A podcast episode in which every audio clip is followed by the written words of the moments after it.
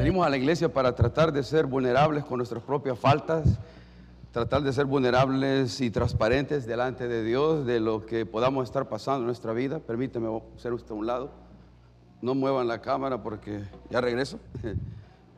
Este, a eso venimos a la iglesia, no a, pretender que todo está bien en la vida nuestra, porque la vida nuestra no todo siempre está bien, la verdad.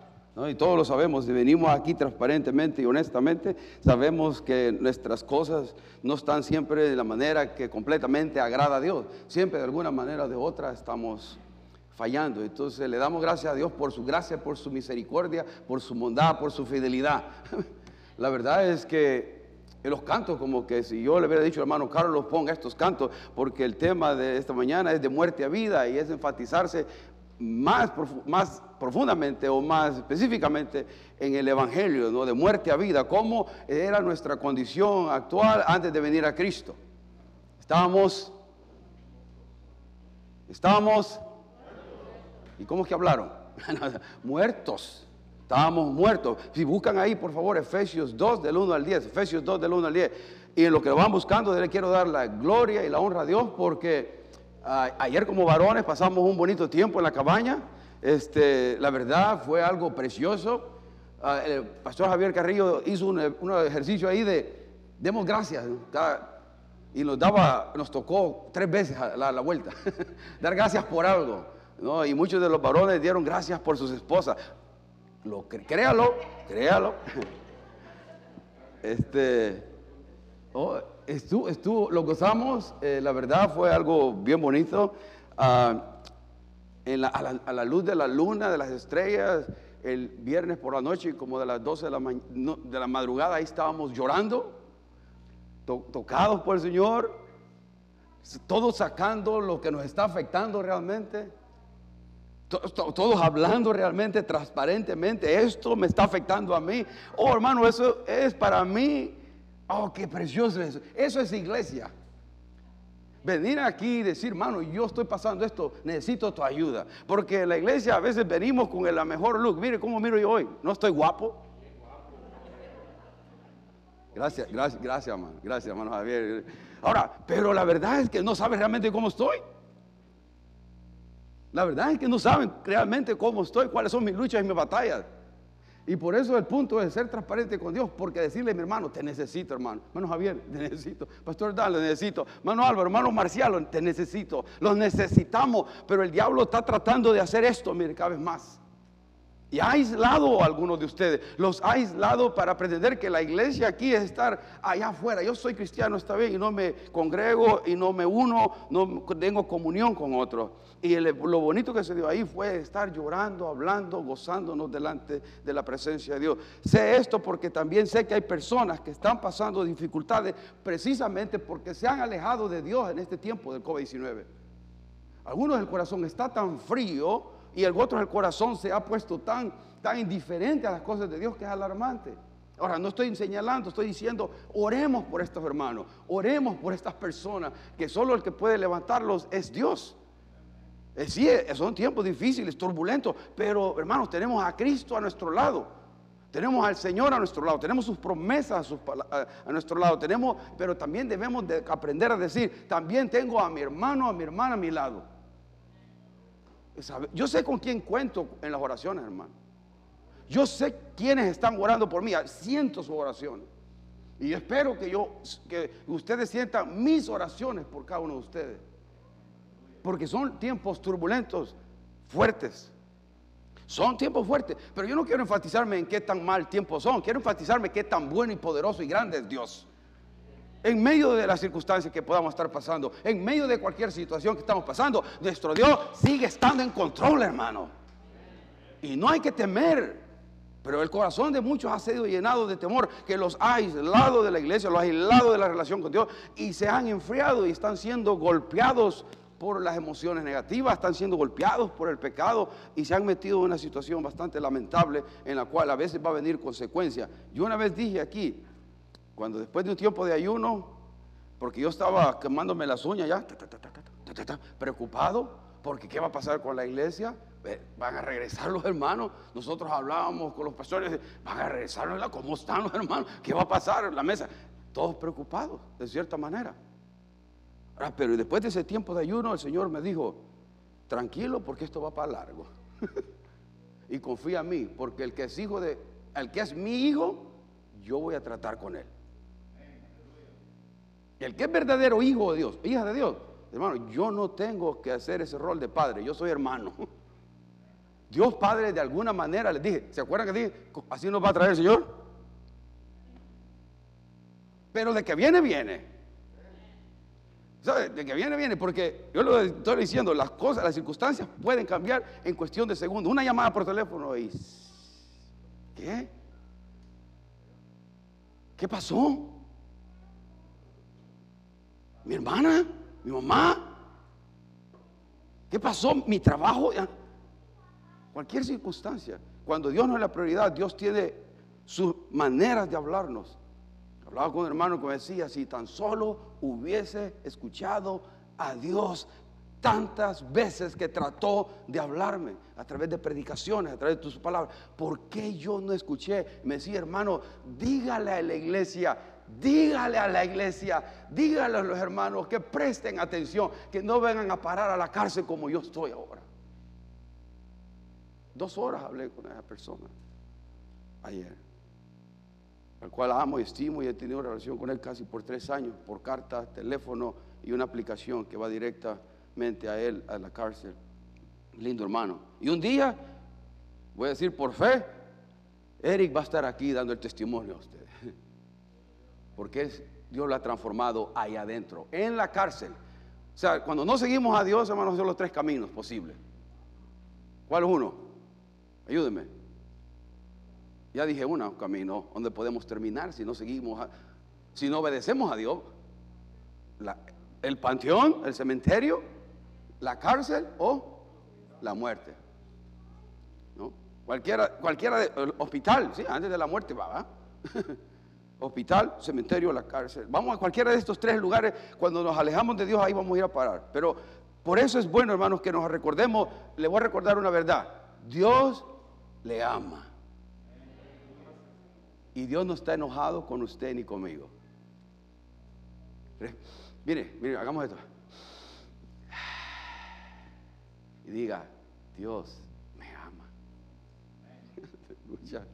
hermano, es una verdad, en serio, es serio, es, es cierto, yo no lo digo, hermano. Le dice Dios, Dios le ama. No está enojado con usted. Una de las cosas que miré con los varones ayer, algunos comentarios aquí yo podía captar, la autocondenación, hermano. Autocondenación. Yo, aquí, yo allá, y no sé, y no, tranquilos, la culpa la llevó Cristo en la cruz del Calvario. La ira del pecado fue clavada en él en la cruz del Calvario por nosotros. Dios no está enojado con usted y conmigo, hermano. Al contrario, cuando Dios lo mira a usted, le, ah, Qué chulada mi hijo. Mira, chaparrito, pero sí lo quiere. Lo ama, hermano, nos ama. Apasionadamente nos ama.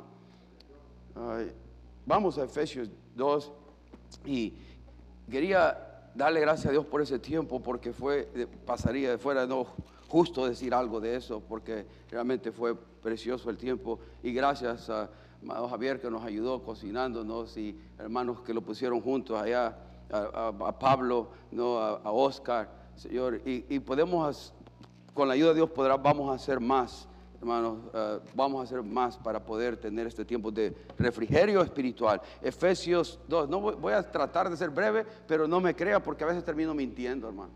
¿Sabe qué? A veces yo he dicho yo acá, voy a ser breve y, después veo el mensaje en el internet 50 minutos. No, o sea, bueno, o una, voy a ser breve, ¿me creen? Gracias, no me creen. Efesios 2, Efesios 2, del, del 1 al 10, hermanos, del 1 al 10. Vamos a leerlo pausadamente, este pasaje de Efesios capítulo 2, del, 1 al 10, y quisiera que, ah, después vamos a repasar algunas cosas nada más, pero quisiera que asimiláramos y creyéramos este pasaje de la Escritura. Dice, y Él os dio vida a vosotros. Ok, ¿quién, a, quién ¿a quién le dio vida? A nosotros, a usted, a mí. Dice, Él os dio vida a vosotros cuando estabas muertos. Pausa ahí, pausa, hagamos pausa. Asimile eso. Él nos dio vida a nosotros cuando estábamos muertos. Deje que le caiga el 20. Muertos. Esa era nuestra condición. Muertos. Cuando estábamos muertos en, vuestros, en nuestros delitos y pecados, en los cuales anduviste en otro tiempo, siguiendo la corriente de este mundo. Ahí está un enemigo nuestro. El primer enemigo que tenemos eh, para nuestra vida espiritual son las ideologías, la filosofía, las cosas del mundo no los placeres del mundo, los entretenimientos del mundo, todo lo temporal y pasajero, dice que en los cuales nosotros anduvimos en otro tiempo siguiendo la corriente de este mundo, conforme al príncipe de la potestad del aire, este es el otro enemigo que tenemos, Satanás, el chamuco, no sé cómo le dice usted. ¿Qué otro nombre tiene de chamuco? Diablos, ¿no? El enemigo diabolos, el dividor, el que, el que divide en lugar de unirnos.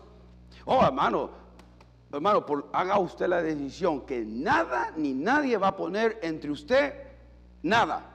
Entre mi hermano mi hermano, nadie se mete. Yo voy a amar a mi hermano incondicionalmente. Sí, podemos pensar y sentir diferente, pero es mi hermano en Cristo y lo voy a amar. Nadie se mete ahí. Yo no, yo no he dejado que las diferencias me separen de nada porque si no le estoy, estoy jugando el juego del dividor, del diablo, de Satanás. Y también va a pasar en los matrimonios, ¿eh? porque los matrimonios pensamos diferente, sentimos diferente, actuamos diferente. Somos diferentes. Por eso le escogió a usted, porque usted es diferente. Pero después las diferencias ya no las queremos porque es tan callada y no habla. O porque habla tanto. Pues eso fue lo que le atrajo.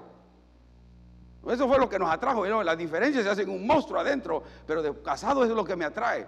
Lo, interesante del caso es, pero no hay que permitir que nada nos separe. Somos un matrimonio, somos hermanos en Cristo y hay que estar unidos en las buenas y en las malas, en abundancia, escasez, en enfermedad, en salud, unidos en Cristo Jesús. Y hay que decidir amar a la otra persona. No es, no es emoción, hermano. No es la mariposita así cuando usted escucha la canción de Leo Dan. María, mi amor. No, no. Va a ser una decisión de la voluntad. Decidir amar a mi, a mi cónyuge, decidir amar por el resto de la vida. Y lo mismo usted tiene que decidir con sus hermanos en Cristo. ¿Por qué? Porque la iglesia no es perfecta, hermano. Aquí hay una bola de pecadores, amén. Un poquito se animaron. la no es perfecta. Todos tenemos un paquetón que traemos. También dedicamos un tiempo para dar testimonios ayer. Oh, hermano, cada cosa que estábamos aprendiendo de cada uno de los que estuvimos allá. Oh, tremendo. Uno ya mataron cinco. No, estoy jugando. ah, pero traemos un paquete tremendo, hermano. Traemos un paquete tremendo. Y claro, ¿cómo vamos a después a tener relaciones perfectas cuando traemos tremendos, tremendos trasfondos culturales? tremendas diferencias culturales, diferencias de países, estamos hablando de las diferencias de palabras, hay de todo aquí. Tengo que tener cuidado, le decían tenemos que tener cuidado qué decimos de acá, porque lo que es una buena palabra en un país, en otro país, es mala palabra. Entonces tengo que, voy a hablar en, español lo mejor que se pueda, porque es difícil. No, es difícil, pero no hay que dejar que el diablo se meta entre nosotros, porque es uno de los enemigos que vemos aquí, ¿no? conforme el príncipe de la potestad del aire, el espíritu que ahora, ahora en este momento opera en los hijos de desobediencia. Y eso de los hijos de desobediencia puede ser que sea cristiano, puede ser que no sea cristiano. El que esté desobedeciendo, el que está, no está obedeciendo la palabra, los principios de Dios. Versículo 3. Entre los cuales también todos nosotros que dice tiempo pasado plus cuán perfecto. Vivíamos en otro tiempo en los deseos de nuestra carne. Ahí está el otro enemigo. ¿eh? la carne. Ese es el otro enemigo que tenemos. El mundo, Satanás y la carne. Ahora, ¿cuál de estos es el más poderoso? ¿El mundo, Satanás o la carne? ¿Cuál es?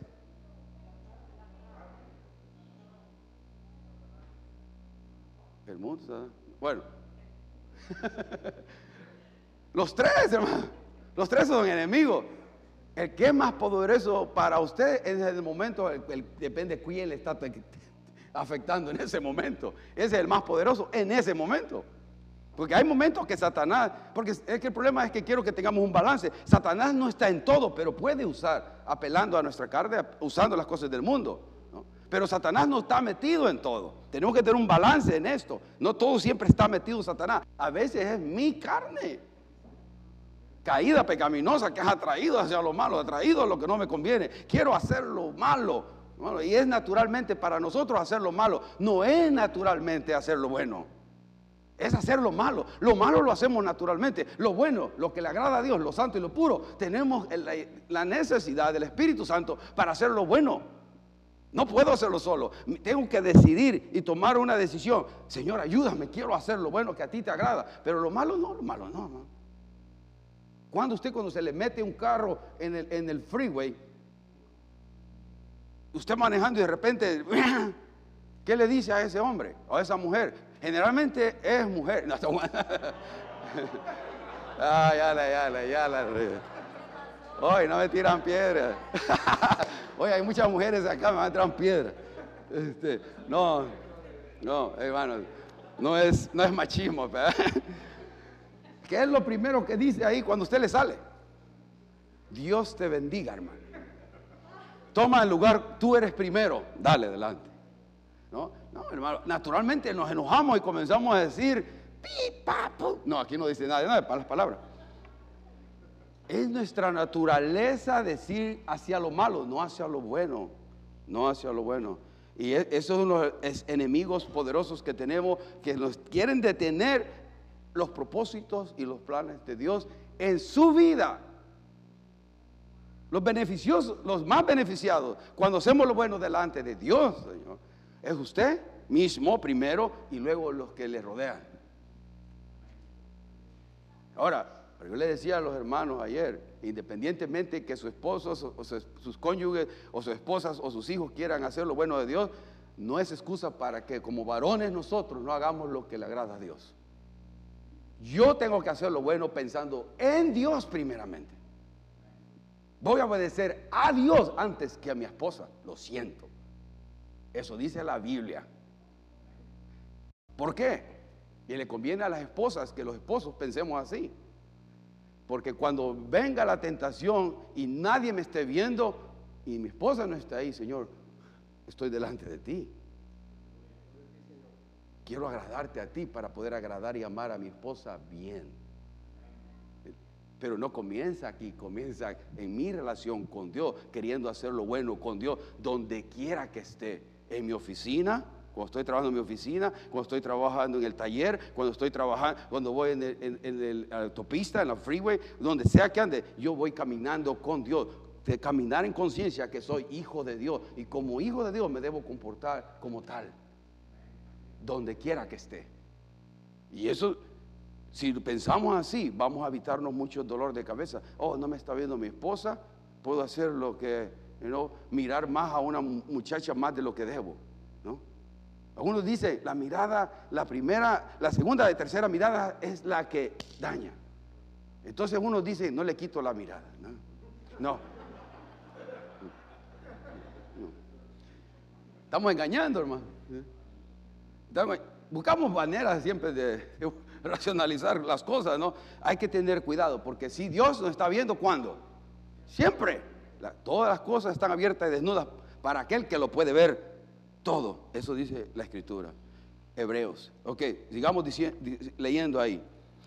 Ah, pero lindo, mi hermano, porque los, dijo de tres enemigos, pero dice el, ah, qué lindo, éramos, vamos a tres, entre los cuales también nosotros vivimos en otro tiempo, en los deseos de nuestra carne, haciendo la voluntad de la carne y de los pensamientos, y éramos por naturaleza hijos de ira los mismos que los demás. Ah, pero mira, pero Dios. Ahí está la cosa. Pero ¿quién? Dios. ¿Eh? Que es rico en misericordia por su gran amor que, nos amó. Con, oh hermano, ahí está la clave. Porque Dios es rico en misericordia. Misericordia es cuando Dios no nos da lo que merecemos. Cuando Dios merecemos que nos caiga un rayo cuando estoy viendo algo del internet que no le agrada a Dios, cuando veo algo en la, computadora, algo que no le agrada a Dios, cuando escucho o digo algo que no le agrada a Dios, cuando algo que, algo que no es limpio y santo, es, Dios es misericordioso. Ahí nos debería caer un castigo, pero no nos cae ahí. Y porque no nos cae en el momento, cualquier cosa mala que estamos haciendo, pensamos que no va a haber consecuencia. Y ahí la carne y el Satanás nos engaña, porque tarde o temprano la factura se nos va a pasar. El bill va a llegar. Va a llegar. No nos engañemos y no permita que la carne y el diablo le engañe, porque va a llegar toda cosa en las leyes espirituales que Dios ha puesto, si quebramos una ley espiritual, va a haber consecuencias como la ley de la gravedad. Si yo me tiro de este lugar, voy para abajo.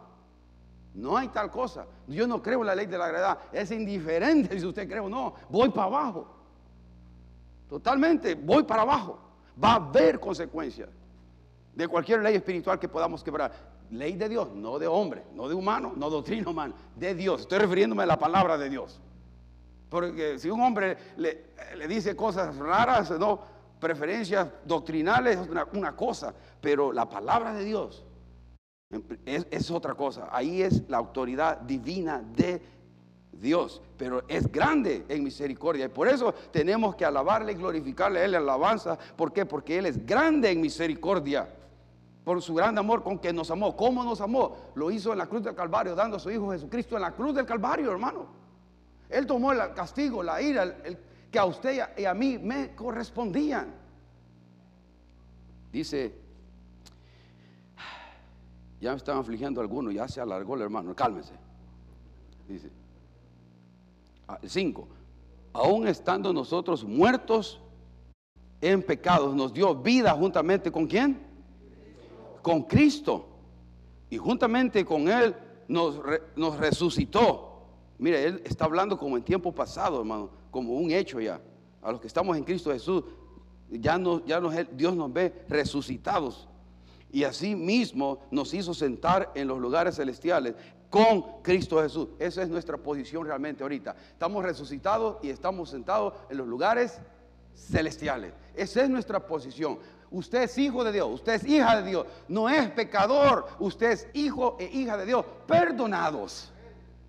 Porque a veces los identificamos más con el pecado, con una mentalidad derrotista. No, yo soy pecador.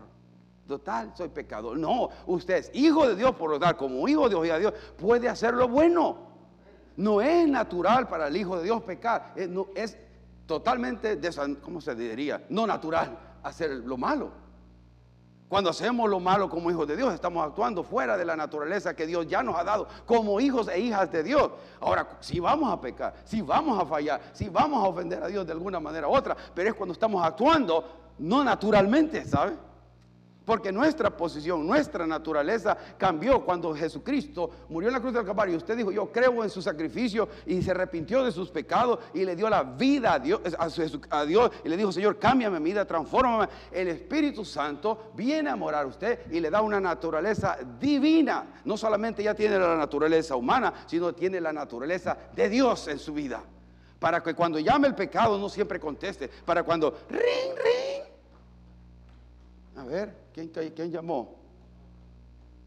Oh, señor lascivia. Oh, señora chisme. O señor chisme. Para que no vayan.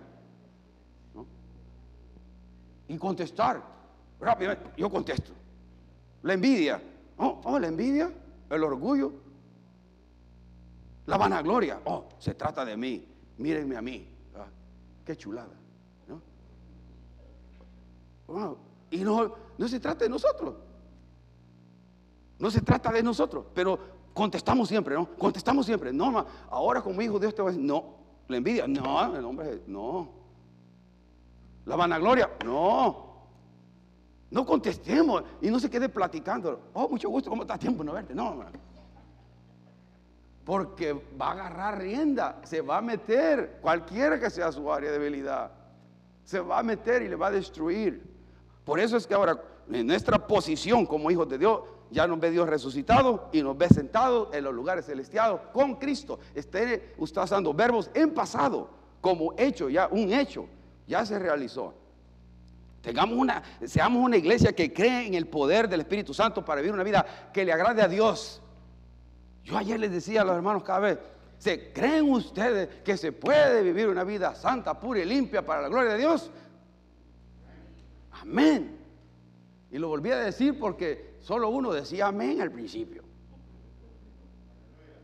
amén, amén, amén, amén. se fue aumentando. Pues tenemos que creerlo, hermano. Porque si no, yo estoy pensando en que, ah, no total. Al salir de aquí voy a hacer lo malo. No, ¿cómo va a tener victoria en su vida? Pues, ¿cómo vamos a tener victoria en la vida si andamos con la mentalidad? Ah, total, voy a fallar, soy pecador. No, usted es hijo de Dios. Somos hijos de Dios. Y esa es la, diferencia que podemos marcar como verdaderos hijos de Dios. Mostrar la diferencia a un mundo que se está yendo y se está ahogando en problemas. No, este, aunque todo se está derrumbando, Él permanece confiado en Dios, confiando en Dios, descansando en Dios. Me, ¿Cómo este le llegó una enfermedad y sigue diciendo, gracias Señor, estoy en tus manos, dame tu paz, dame tu gozo? ¿Cómo que este perdió su trabajo y dice, Dios es mi proveedor, de Él vendrá todo. Tú eres mi Jehová Jireh. Ah, ¿Cómo es que ese es el Hijo de Dios? No está solo. Como Hijo de Dios, no está solo. Dios está a su lado. Porque eso dice la Escritura. Nunca os dejaré, nunca os desampararé. Dios está a su lado. Usted lo invita, usted rechaza la intimidad que Él quiere tener con usted. Ese cuidado que quiere tener con usted. Dice el 7, para mostrar en los siglos venideros las abundantes riquezas de su gracia en su bondad para con nosotros en Cristo Jesús. Todas las bendiciones que tenemos vienen en Cristo Jesús. Cuando le damos la vida a Jesucristo, ahí viene todo ese paquete de, salvación, de vida eterna, de perdón de pecado. Y el versículo que todos conocemos, ¿no? Porque, digámoslo todo, todos, leámoslo todo, porque por gracia sois salvos por medio de la fe. Y esto no de vosotros, pues es don de Dios. 9 no por obras para que nadie se gloríe, porque somos hechura suya, creados en Cristo Jesús para buenas obras, las cuales Dios preparó de antemano para que anduviésemos en ellas. Dos cosas, voy a ir terminando, pensamiento. Estaba un pensamiento ahí que había puesto para que decías Luis, no es mi pensamiento. C.S. Luis escribió eso Ah, me encanta cómo lo pone, cuando un hombre está mejorando, comprende cada vez más claramente el mal que aún le queda. En otras palabras, entre más crecemos en santidad, más nos damos cuenta lo mucho que me falta. Mucho que me falta. Ahora, lo opuesto sucede. Cuando un hombre está empeorando, o sea, no le da, le da lo mismo, comprende cada vez menos su propia maldad. Entre más nos encerramos en el pecado, menos nos damos cuenta lo mal que estamos. Entre más empeoro en cualquier área, lo menos que me doy cuenta de qué mal estoy. Un hombre moderadamente malo sabe que no es muy bueno. Un hombre completamente malo piensa que está bien. Esto, esto es de sentido común, de verdad. Entiendes el sueño cuando estás despierto, no, no mientras duermes. Puedes ver errores en aritmética cuando la mente funciona correctamente. Mientras los cometes, no puedes verlos no, cuando hacemos errores matemáticos. Puedes entender la naturaleza de la borrachera cuando estás sobrio, no cuando estás borracho. La gente buena conoce tanto el bien como el mal. La gente mala no conoce ninguna de las dos. Y ahí va a estar en el internet para que lo pueda oír y estudiar bastantes veces. Pero me encantó esto en el punto de vista de cómo nosotros cuando somos salvos por gracia, el perdón de nuestros pecados, por gracia, por la misericordia de Dios, y comenzamos a caminar en el Señor, nos damos cada vez cuenta, mire, los que estamos en Cristo, lo natural debería ser esto, los que conocemos de Cristo, es que entre más conozco de Cristo, me doy cuenta de yo qué tan mal soy, qué tan malo soy. Esa es lo natural. Pero también me he dado cuenta que la gente cuando se aparta del Señor, cuando está haciendo lo malo, menos discernimiento tiene de las cosas malas y del daño que le van a hacer. Si no, usted conoce gente de que hace lo malo y le da lo mismo. Y están afectando ellos mismos, están afectando a su esposa, a sus hijos y no les importa nada. Porque se acabó el discernimiento de, lo bueno y lo malo, pero los que conocemos a Dios tenemos, tenemos el conocimiento de lo bueno y lo malo y podemos decidir por lo bueno con el poder del Espíritu Santo. Ahora, porque somos gracias por salvo, por, somos, gracias, somos salvos por gracia, perdón, por medio de la fe, y esto es un regalo de Dios. Ahora dice el 9, no por obras, para que nadie se gloríe. Ahora, ponerlo en contexto, Martín Lutero, encontré un pensamiento de Martín Lutero que me encantó, no está ahí, pero dice esto, Martín Lu- Lutero dijo, no contendemos contra las obras, sino contra la confianza en las obras. Me encantó ese pensamiento porque aclara, o sea, nunca vamos a ser salvos por obra, pero hemos sido salvos para hacer buenas obras. Tenemos que hacer buenas obras, pero no las buenas obras son un requisito para tener la salvación. nunca va a ser eso. Jamás. No podemos ser salvos por hacer lo bueno, no, por hacer buenas cosas, yo voy al cielo. No, nadie por hacer buenas obras va a ser salvo. Nadie, ninguno. Ahora, pero Dios nos llamó como iglesia, como pueblo suyo, a hacer buenas obras. Denle una libra de frijol a alguien. Tiene dos libras de arroz, dele. Tiene cinco tacos, cómaselo todo. ¿eh? No, compártalo. No sé qué dire. Le doy tres a uno, dos, o dos, a- o comamos uno cada uno para cinco, aunque sea. Tengamos ese corazón generoso de, hacer, de, soltarlo todo. Aquí hay gente generosa, hermano. Aquí hay gente generosa. Porque si no estuviera, si no hubiera gente generosa en este lugar, en esta iglesia, no pudiéramos estar en lo que estamos ahorita. Estamos a punto, con la ayuda del Señor, de robar esto. Ya vino el ingeniero de sonido y de luz y, ya vamos a ordenar ciertas cosas. Van a ir viendo poco a poco el cambio acá. Ya va a ver, hermano Carlos está trabajando duro, hermano Ca- Oscar está trabajando duro y vamos a- a- a que llegar a ver algo diferente aquí. Con la ayuda de Dios, poco a poco, para glorificar mejor al Señor. Pero también viene el evento del 9 de diciembre, que sigo diciendo, si alguien quiere ayudarme para que podamos estar ahí, vamos a comprar nosotros jackets y llevarlas a ese lugar y va a ser un evento precioso. Ahora, la palabra hechura, hermano, en el versículo 10, ahí voy- y ahí con esto termino, porque quiero dejarlos con un buen pensamiento lindo. ¿Sabe que la palabra hechura en el griego es poema? Que la palabra significa literalmente una cosa confesionada está refiriéndose a una connotación a su iglesia, a sus hijos, y puede, dice, puede traducirse como obra creativa. La palabra dice que sugiere una creación artística como una obra de arte, una obra de arte. La iglesia es la obra de Dios, es su obra maestra, su hechura, de la misma manera que es la creación de Dios. O sea que usted y yo somos la obra de arte de Dios. Cuando usted, cuando Dios lo mira a usted y a mí, estoy contento. Qué lindo. Ahora, ¿por qué nosotros siempre nos vemos feos, hermano? Siempre nos estamos viendo de menos. Siempre, y, Dios está contentísimo con usted y conmigo. Em, ay, mi obra de arte. Hoy, mira, hermano Javier, mira, hermano, mira, Neita. Oh, mira. mm, mm, mm. Oye, Dios está haciendo eso, no yo, hermano. Eso es, es una obra de arte, valemos mucho. Dios lo ha hecho todo. Dios lo ha hecho todo. No importa nuestra condición, Él ve quién es realmente somos en nuestro interior. Él está viendo quién realmente es usted y quién realmente soy yo. Hermano, Dios es bueno y Dios nos ama tanto. Es que le invito a que piense en el amor de Dios para usted, no para el mundo, porque de tal manera amó Dios al mundo. No, gloria a Dios, sí, porque de tal manera amó Dios a Marcos, a mí. Dios me ama, hermano. Dios me ama. Y no sé por qué. No sé por qué, pero Dios me ama. Y estoy agradecido. Porque usted no conoce la clase monstruo que fui y que puedo ser.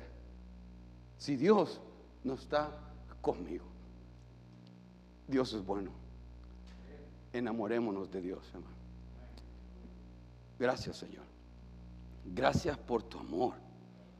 Gracias porque todavía, a pesar de los años, puedo o podemos darnos cuenta de tu amor, de tu gracia, de tu misericordia, de tu perdón, de tu salvación.